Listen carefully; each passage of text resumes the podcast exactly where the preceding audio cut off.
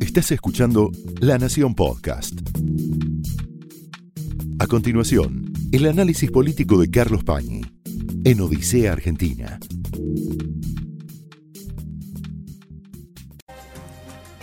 Por debajo de las discusiones técnicas, y si uno mira bien, podría decir aparentemente técnicas, lo que hay hoy en la Argentina y sobre todo en el oficialismo es una disputa política muy importante. Y es una disputa que desafía muchísimo a un presidente como Alberto Fernández, que hoy inició un viaje a Europa dejando detrás un panorama de gran fragmentación en términos de poder. El que viaja es un presidente muy debilitado. ¿Por qué? Primero, porque aparece en el gobierno un problema nuevo. Hasta ahora, este oficialismo tenía un diseño raro del que hablamos muchas veces. La que tiene o lidera al grupo por su peso electoral, por su liderazgo electoral, decidió no ponerse como candidata a presidenta, decidió no trasladar ese liderazgo a lo institucional. Algo más raro todavía, se puso como vicepresidenta, con lo cual su sombra está siempre proyectándose sobre un presidente por definición débil. Y una tercera peculiaridad rarísima, y es que el elegido como candidato a presidente y después presidente es alguien que a lo largo de 10 años estuvo hablándonos o diciéndonos que pensaba en términos diametralmente opuestos a aquella que le había concedido esa delegación. Este era el diseño tan extraño del Frente de Todos. Ahora se agrega una novedad. Y de lo que vamos a empezar a hablar esta noche es de este nuevo estadio de este oficialismo. ¿A qué me refiero? A que Cristina Kirchner se pasó a la oposición. Y esto tiene una cantidad de consecuencias que estamos viendo en estos días. La primera tiene que ver con el discurso que ella pronunció en Chaco, cuando una universidad denominada Chaco Austral, le otorgó un doctorado honoris causa el viernes pasado. ¿Qué es lo importante de ese discurso? ¿Qué hay que ver para entenderlo? Lo más importante es no enredarse en los argumentos. Hay que mirar el corazón político del problema. ¿Y cuál es? Es que aparece alguien tan importante para este núcleo oficialista, para esta colectividad que se llama Frente de Todos, como Cristina Kirchner, que le habla al electorado del gobierno criticando la obra del gobierno en materia económica. Esto es un enorme problema para Alberto Fernández, para el gabinete, lo vamos a analizar ahora. Pero no es que la oposición le dice a la sociedad el presidente se está equivocando, es el líder del oficialismo en términos electorales, el líder político del Frente de Todos, que es la líder, Cristina Kirchner, que le está diciendo a su propio electorado, este gobierno carece de lo que ella llama legitimidad de ejercicio. Es un enorme problema para cualquier oficialismo. Es raro que pase esto, está pasando. ¿Qué le está criticando Cristina Kirchner a Alberto Fernández. Lo podríamos poner en palabras de Néstor Kirchner, después reproducidas por Máximo Kirchner el 24 de marzo, el ser un gobierno sin la gente adentro. Algo letal para un proyecto, comillas, nacional y popular, que lo acusen de falta de sensibilidad social para llevar adelante sobre todo la gestión económica. Y esto es lo que está escuchando el electorado kirchnerista. ¿Cuál es la reacción? La reacción es un presidente, Alberto Fernández, que le pide a sus colaboradores salgan a contestar. No para mantener una discusión técnica con la vicepresidenta. No, salgan a contestar para que nuestra feligresía, para que nuestra gente tenga argumentos que equilibren este marketing negativo que nos está realizando nada menos que Cristina Kirchner, para que escuchen otra campana, los que nos votan, porque en el fondo de todo, como siempre decimos, lo que rige la política es el patrimonio electoral de cada fuerza que actúa en el escenario. Ahí es donde aparecen Matías Culfas y sobre todo hoy Martín Guzmán, que trata de refutar a la vicepresidenta respecto de las cosas que dijo en el Chaco. Y básicamente Guzmán le reprocha incoherencias. Lo que el planteo central de Guzmán supone que en lo que pide Cristina, que es crecimiento, anclar el dólar, baja inflación, es decir, mejora el salario real, y además aumentar las reservas, es una especie de copa melva que tiene de todo, tiene obleas, tiene dulce de leche, tiene helado de crema, tiene frutillas, imposible de satisfacer. ¿Por qué? Porque si crezco exageradamente, ese crecimiento implica, por supuesto, producir más. Para producir más tengo que importar bienes insumos que la Argentina no produce y que necesita su aparato productivo y por lo tanto no voy a poder acumular reservas. Voy a seguir teniendo problemas de reservas. Para ponerlo en términos más realistas, voy a estar siempre al borde, como está este gobierno, de una crisis de reservas. Lo que le está diciendo Guzmán a Cristina Kirchner, mira Cristina, con esta cantidad de dólares que tenemos, y este es el problema central del gobierno, para hacer ese populismo no hay dólares. Primer problema. Segundo problema, si no cuidamos el frente fiscal, si no nos fijamos cómo financiamos el déficit y lo hacemos con una emisión alocada, lo que vamos a tener es lo que tenemos. Es interesante lo que dice Guzmán, una fuga de la gente desde el peso hacia donde sea, a la compra de bienes, pero sobre todo a la compra de dólares, o de cosas hechas de dólares, que es lo mismo que puede ser un televisor, un auto, o los que tienen mucho dinero, un avión. Sacan créditos en pesos, en bancos oficiales para comprarse aviones baratos en dólares en el exterior. Muchos ricos argentinos. Entonces, lo que le está diciendo el segundo mensaje de Guzmán a Cristina Kirchner, cuidado, porque la alternativa de lo que vos proponés es una disparada del dólar que produce finalmente un efecto inflacionario que nos va a producir esa erosión electoral que vos querés evitar, esa derrota que querés evitar. Guzmán está muy empeñado, razonablemente, en desmentir algo que empieza a percibirse en el mercado, entre observadores económicos, entre especialistas, que es Cuidado, al gobierno le faltan dólares, pero le pueden empezar a faltar pesos. Es decir, el, alto endeudamiento en pesos puede hacer que el mercado, con esta inflación, no le quiera prestar pesos al gobierno por miedo a qué? A una reestructuración en pesos. Si algo le interesa a Guzmán hoy es desmentir la perspectiva de que haya una reestructuración de la deuda en pesos. ¿Qué quiere decir una reestructuración de la deuda en pesos? Que aquellos que dieron pesos a cambio de del ELIX, bancos o compañías, personas que hayan financiado al Tesoro a cambio de letras del Tesoro, un día les digan, bueno, toda esa deuda te la voy a reestructurar con un bono tipo Plan Bonex que lo vas a ir a cobrar en las calendas griegas. Esto, que es algo que ya sucedió en la Argentina, sucedió al final del gobierno de Macri, una reestructuración de deuda en pesos, es algo que Guzmán desmiente categóricamente. Dice, no hay ninguna necesidad, no hay ningún peligro de que esto vaya a suceder. ¿Por qué lo enfatiza tanto? Porque ya tuvo problemas para que le renueven deuda en pesos y además porque el propio kirchnerismo, es decir, en el entorno de Cristina empieza a plantearse este signo de interrogación.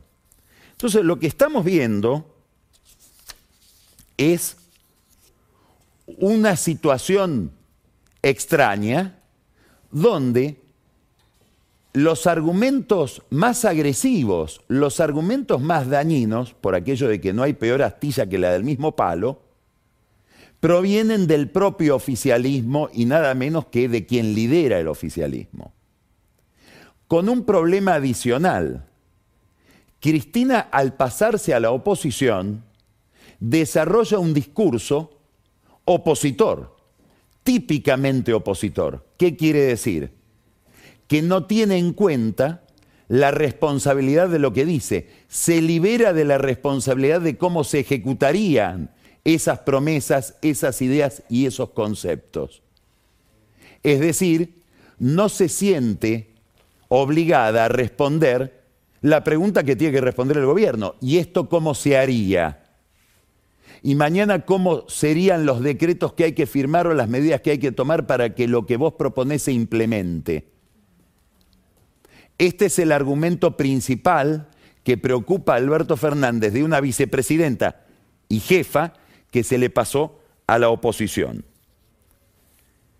Quiere decir que lo que veíamos hasta ahora, que era una disputa por la orientación del programa de gobierno pasa a ser ahora una disputa más importante porque, como dijo Andrés Larroque la semana pasada, el disenso interno que había que estar percibiéndolo, tener fuentes para que a uno le cuenten cómo era la discusión dentro del gabinete oficial, dentro de la mesa oficialista, ahora saltó al público y ahora son los electores del frente de todos los que escuchan lo que antes se discutía en privado.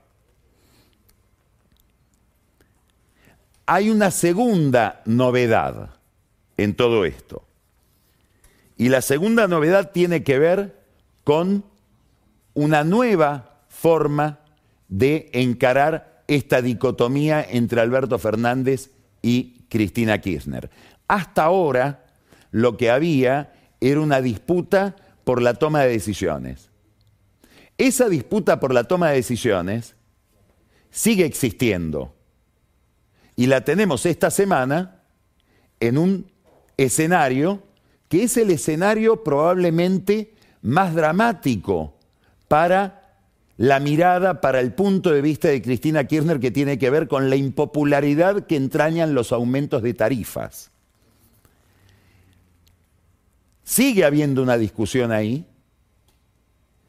Esa discusión tiene como protagonistas a los titulares de los entes reguladores, en Argaz y Enre, sobre todo a Federico Basualdo, que es el jefe político del ENRE, es el subsecretario de Energía Eléctrica, y ellos objetan esta estrategia de aumento de tarifas y sobre todo de segmentación que lleva adelante el Ministerio de Economía. ¿Qué quiere decir esto? ¿Que se van a oponer? No. Pero muy probablemente haya cierta pasividad por parte del kirchnerismo frente a problemas derivados de todo esto. ¿Qué problemas derivados puede haber del aumento de tarifas que se discute esta semana? Tenemos las audiencias públicas a partir de mañana. Sobre todo una muy importante, la más importante, va a ser el día jueves, que es la que más afecta al consumo de energía, digamos, popular. Primera derivación. Va a haber una judicialización que ya estamos viendo de todo esto. ¿Por qué la estamos viendo? Porque empiezan a ver las mismas solicitadas de asociaciones de consumidores que vimos en el 2016 cuando Macri llevaba adelante un intento de aumento de tarifas que en alguna medida se lo frenó la Corte. Es decir, vemos el mismo escenario. ¿Está el kirchnerismo detrás? Gran signo de interrogación. ¿Qué canales ocultos hay entre las asociaciones de consumidores? La cámpora Cristina Kirchner no es tan evidente, pero es muy claro que Alberto Fernández se va a encontrar frente a un problema que es el mismo problema en el que frente al que se encontró Macri. Claro, desde el kirchnerismo, desde la cámpora, desde las oficinas de Cristina Kirchner dicen, este es el bochorno, porque quiere decir que tenemos la misma política económica la misma política, voy a nombrar una palabra maldita de ajuste y empezamos a enfrentar a los mismos sujetos que protestan, que son estas organizaciones de consumidores. Va a haber una politización de las tarifas en los tribunales, signo de interrogación. Esto es muy importante verlo, es altamente probable que suceda así. Hay un segundo problema, y ese problema tiene que ver con las provincias. Tenemos que entender cómo funciona el problema de las tarifas, que va a ser el tema de toda la semana. Es importante entender esto, es técnico. ¿En qué consisten los subsidios que da el Estado a la energía? En lo siguiente. Los productores de energía, las usinas que producen energía, reciben un pago de una entidad, parte estatal, parte privada, que se llama CAMESA. Esa entidad paga la energía a un precio y se la da a las distribuidoras de energía a otro precio más barato. La diferencia entre lo que le paga Camesa a los productores y lo que cobra de los distribuidores, ¿quién la pone? El tesoro. Y esa diferencia ha sido tan grande que se transforma en uno de los principales problemas fiscales que tiene la Argentina y por lo tanto resolver este desequilibrio es un tema, es una cuestión principal del acuerdo con el fondo. Por eso Guzmán está tan interesado en la cuestión tarifaria, porque se comprometió frente al fondo a reducir este subsidio, que es la diferencia entre lo que le paga Camesa a los productores y lo que a su vez Camesa cobra de los distribuidores. Los distribuidores están en distintas provincias y fijan una tarifa. ¿Qué puede pasar de ahora en adelante? como se va a reducir el subsidio, ellos van a tener que pagar una tarifa más cara. Bueno, van a tener que pagarle a Camesa más. Va a ser más cara la energía que cobran para distribuir y eso se lo van a trasladar al consumidor. Esa es la forma en que el consumidor se ve afectado, industrias particulares, etcétera, por este retiro del subsidio. Ahora, puede haber un gobernador, y lo que me pregunto es, ¿habrá gobernadores que le dicen no. Ustedes no le aumenten la tarifa al consumidor. ¿Y pero cómo hago? Si yo estoy pagando más la energía que recibo porque Camisa ya no subsidia. No, mantener la tarifa como está y lo que perdés te lo cobras no pagándole a Camesa. Es decir, que Camesa que está financiada por el Tesoro, seguiría teniendo un déficit importante que el Tesoro debería solventar y es como que vuelve como una especie de círculo vicioso el problema fiscal al corazón del problema energético. Esto puede llegar a pasar y esto pondría en apuros al ministro de Economía en relación con el Fondo Monetario Internacional, porque seguiría teniendo el mismo gasto público para solventar esta forma de administrar los recursos energéticos. Como decimos siempre, lo importante es lo electoral que está detrás. Mire esta encuesta de una consultora que es Subán Córdoba. Esto es lo que está mirando Cristina. Préstele atención. ¿Qué debería hacer el próximo gobierno en relación a los subsidios? ¿Debería mantenerlos? 45,6 debería eliminar los 41,9, pongamos 42 contra 45. Debería aumentarlos 5,1, no sabe 7,3. Uno mira esto y dice, es bastante razonable, bastante sensato. 42% opina que debería el gobierno eliminar los subsidios. Es una conducta de extraordinaria madurez de consumidores que dicen estamos dispuestos a pagar más. Ahora vamos a quienes dicen una cosa y quienes dicen otra. Y acá está el problema. Cristina Kirchner está mirando esto. A ver qué opinan por cómo votaron los que opinan lo del gráfico anterior. Los que votaron al frente de todos, ¿qué opinan? Ah, mantener los subsidios, acá son 78%.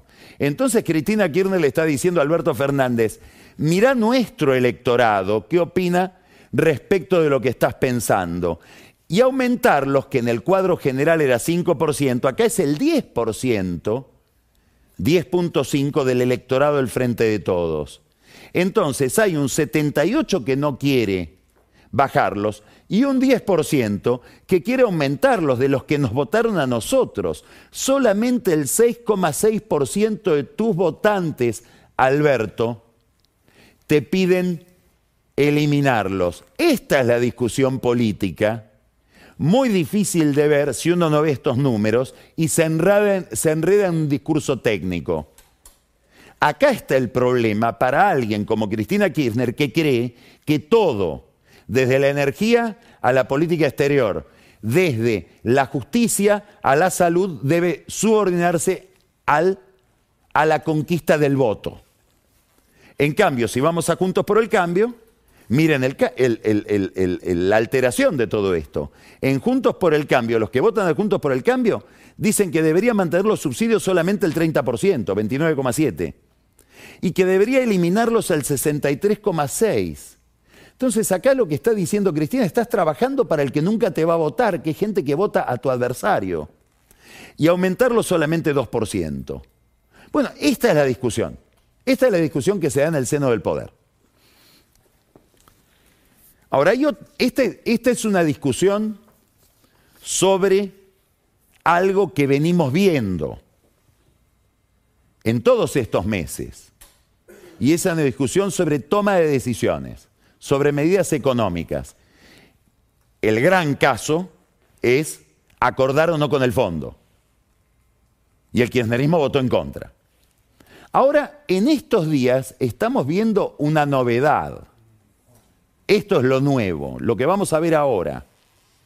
¿Qué es lo nuevo? Que no solamente hay una disputa por cómo se deciden medidas de gobierno y sobre todo cómo se deciden medidas del Poder Ejecutivo en el terreno económico. Empieza a haber otra disputa distinta. Lo que estamos viendo ahora son dos gestiones, no un debate sobre la misma gestión. ¿Qué quiero decir? Que bajo el liderazgo de Cristina Kirchner, el Congreso y el kirchnerismo en el Congreso empieza a tener su propia agenda de gobierno, con independencia de lo que opine Alberto Fernández. Recuerden ustedes que, por ejemplo, cuando Máximo Kirchner, con el auxilio de Carlos Heller, empezó a imaginar aquel aporte solidario llamado impuesto a la riqueza, o impuesto a la riqueza llamado aporte solidario, lo primero que hicieron fue ir a la Casa Rosada y discutir el tema con Alberto Fernández y Martín Guzmán. Es decir, las iniciativas del kirchnerismo en el Congreso eran sometidas a la consideración del Poder Ejecutivo. Eso se acabó. Ahora hay como dos gobiernos. Un gobierno parlamentario que está buscando no perder ese electorado cautivo y el gobierno de Alberto Fernández. Esto es muy traumático para el Poder Ejecutivo. ¿Dónde se ve esto?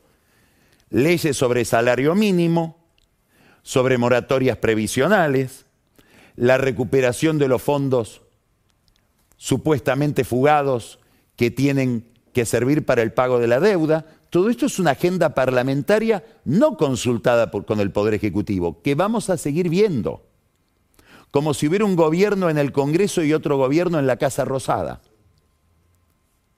Además vemos otra cuestión Nombré recién al subsecretario de Energía Eléctrica, Federico Basualdo. Está recorriendo las provincias con distintas excusas. Está viéndose con gobernadores. ¿Le estaré explicando esta posibilidad que tienen de no trasladar el precio de la energía a la tarifa para que ese aumento en el precio las distribuidoras se lo cobren no pagándole a camisa? Es decir, cargando el precio de nuevo sobre el tesoro. No lo sabemos, pero sería posible. En la empresa IEASA, que es la vieja Enarsa, presidida por alguien, por un hijo de un colaborador histórico de Néstor Kirchner, que se llama Agustín Jerez, están negociando con Alemania la fabricación de hidrógeno verde, concretamente con un instituto dedicado a hidrógeno en Alemania. Era el tema que había iniciado Culfas y que había traído Culfas con inversiones australianas. Acá también pareciera que haber dos, haber dos gestiones. Esto es muy importante porque toca un tema central para el gobierno al que me gustaría dedicarle un instante, y es la cuestión energética en relación con la guerra en Ucrania. A eso se refiere este viaje de Alberto Fernández. Alberto Fernández va a estar, lo, vimos recién, lo contaba Marina Calabró al final del diario El Euco, va a estar en España, no logró todavía verse con Macron, va a estar viéndose con Scholz en Alemania. ¿Para qué? Para ofrecer alimentos, commodities agropecuarios, en un momento en que la oferta ucraniana y en alguna medida Rusia ha descendido, rusa, y además para ofrecer energía, en un momento en que Europa, con Alemania regañadientes, empieza a desconectarse del gas ruso. Es muy importante esta política, este proyecto, ¿por qué? Y porque la Argentina, en esta gran desgracia, Vamos a ver algunas escenas al final de esta exposición sobre lo que está pasando en Ucrania. La Argentina tiene una enorme posibilidad como productora de alimentos y como productora de energía, básicamente de hidrocarburos, para ofrecerle a sociedades que se han visto sin proveedor por la caída de la oferta, por sanciones, etcétera, a Rusia y por la misma guerra en Ucrania. Claro, se necesitan hacer una cantidad de operaciones difíciles de hacer. Por ejemplo, debería haber un gasoducto desde Vaca Muerta a algún puerto que hay que construir. ¿Dónde? En Bahía Blanca, en San Antonio Este. Hay que estudiar dónde, en la Patagonia. Y hay que hacer plantas que licuen ese gas para que se pueda trasladar licuado en barcos. Ahora, para vender, para hacer toda esta inversión hace falta tener los contratos de aquellos que van a comprar ese gas. ¿Y quién va a venir a comprarnos el gas si en este país la legislación es un acordeón? Hay que hacer leyes que le garanticen a los que producen este gas que van a poder venderlo, que van a tener acceso a los dólares, para poder cobrarlo y seguir invirtiendo, que no van a tener retenciones especiales, digamos, un régimen legal, institucional, para esto que sería un gran avance en términos de lo que la Argentina le puede ofrecer al mundo. De esto va a hablar Alberto Fernández, sobre todo en Alemania. De esto está hablando Martín Guzmán con las autoridades energéticas de los Estados Unidos los gobiernos podrían ser garantes de esto, si es que ven seriedad. La semana pasada hubo una reunión que no trascendió demasiado entre Alberto Fernández y el principal industrial argentino, Paolo Roca, que es alguien que entiende muy bien de todo esto, porque tiene inversiones en Vaca Muerta, Tequín es una empresa que construye gasoductos en todo el mundo, es un tema central de la agenda del gobierno. Esto es lo que hay que mirar de este viaje y hay que ver qué puede traer Alberto Fernández de un viaje, preste atención a esto, donde van Vito Velo, Culfas, Cafiero, Cerruti, el núcleo íntimo del presidente, los que están resistiendo la embestida del otro lado. Es un viaje de este lado de este gobierno, no del otro gobierno, ya hay dos gobiernos, dos gobiernos con una agenda propia cada uno. Ahora, esto tiene otra consecuencia, muy importante, también muy importante. ¿Cuál es?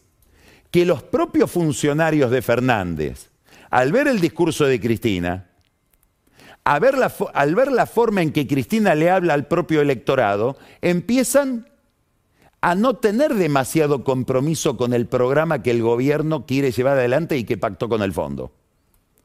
Entonces empieza a ver, y esto se ve en cualquier ministerio donde uno mire, un reblandecimiento o una falta de rigor para hacer la política fiscal, no hablemos de ajuste, el gobierno no quiere hablar de ajuste, la política de racionalización fiscal que permitiría cumplir con las metas del fondo. Entonces, es muy difícil convencer a los ministros de atarse al mástil del programa con el fondo si del otro lado le están explicando al propio electorado que ese programa es un programa no solo insensible, sino que además lleva a la derrota. Y acá está el gran problema de Guzmán.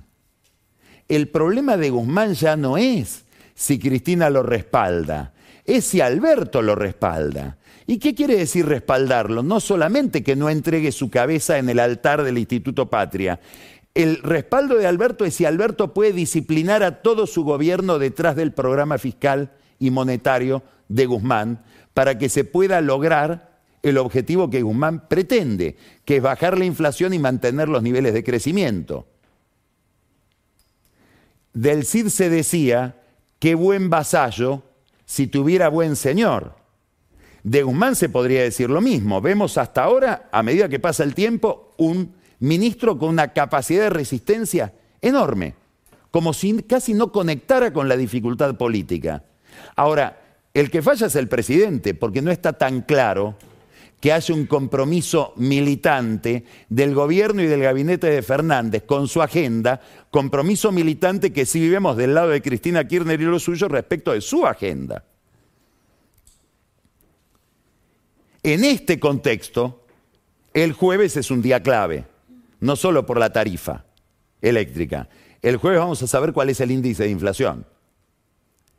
Y sí, va a ser mejor que el del mes pasado, pero va a ser 5, empieza con 5 o empieza con 6. Y muchos creen que empieza con 6, o sea, el problema de la inflación sigue siendo un problema importantísimo que no se puede resolver en medio de este grado de disolución o descomposición política que tiene el oficialismo. La oposición parece que se contagiara del gobierno y empieza a haber una disputa importante, cada vez más nítida. Vamos a terminar hablando de esto. Hay un conflicto en el PRO. Ese conflicto se acelera en la medida en que toda la dirigencia del PRO ve que Macri empieza a mover las plumas, a convertirse en candidato. Él dice que no, obviamente. Él dice que no porque no sabe si le da el cuero, como diría Lanuse frente a Perón. No quiere subirse a una candidatura que no sabe si puede sostener, porque después debería bajarse.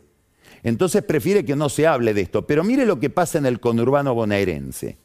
Mire este video. Macri presidente, Cristian Ritondo gobernador.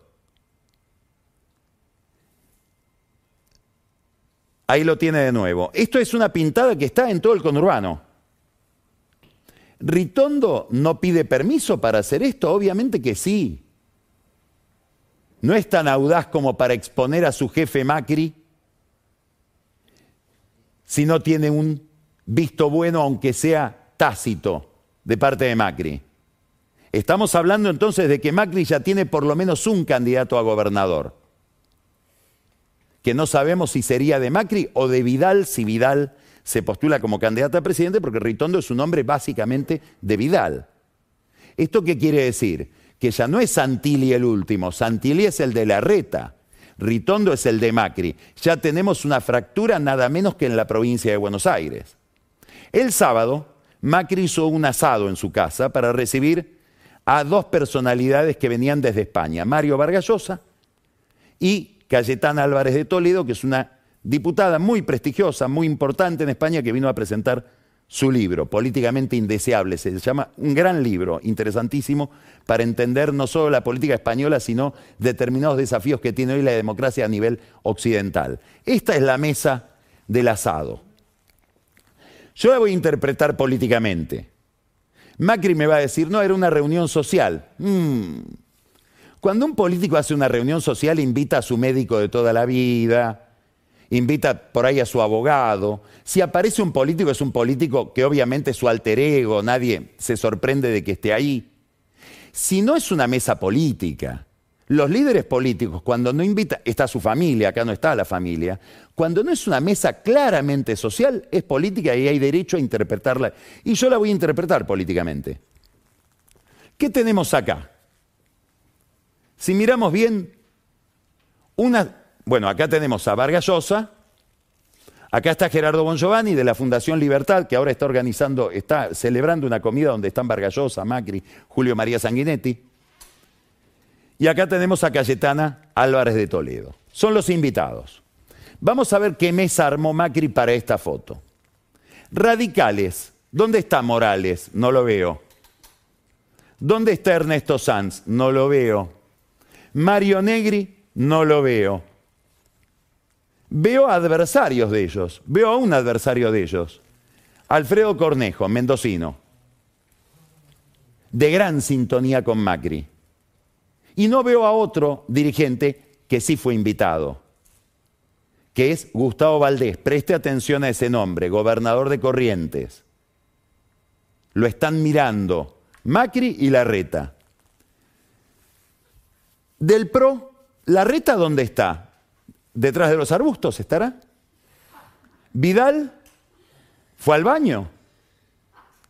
No, solamente está Ignacio Torres. Y está Fer de Andrés, el otro, el nuevo Marcos Peña. ¿Quién es Torres? Dirigente del PRO de Chubut, una obsesión de Macri, la minería. Una promesa. De la dirigencia importante no hay nadie del PRO. No fueron invitados. Tampoco está Patricia Bullrich. Y de la provincia de Buenos Aires, Ritondo, el que pintaba con el que hace las pintadas con Macri, no está. Y tampoco está Santilli.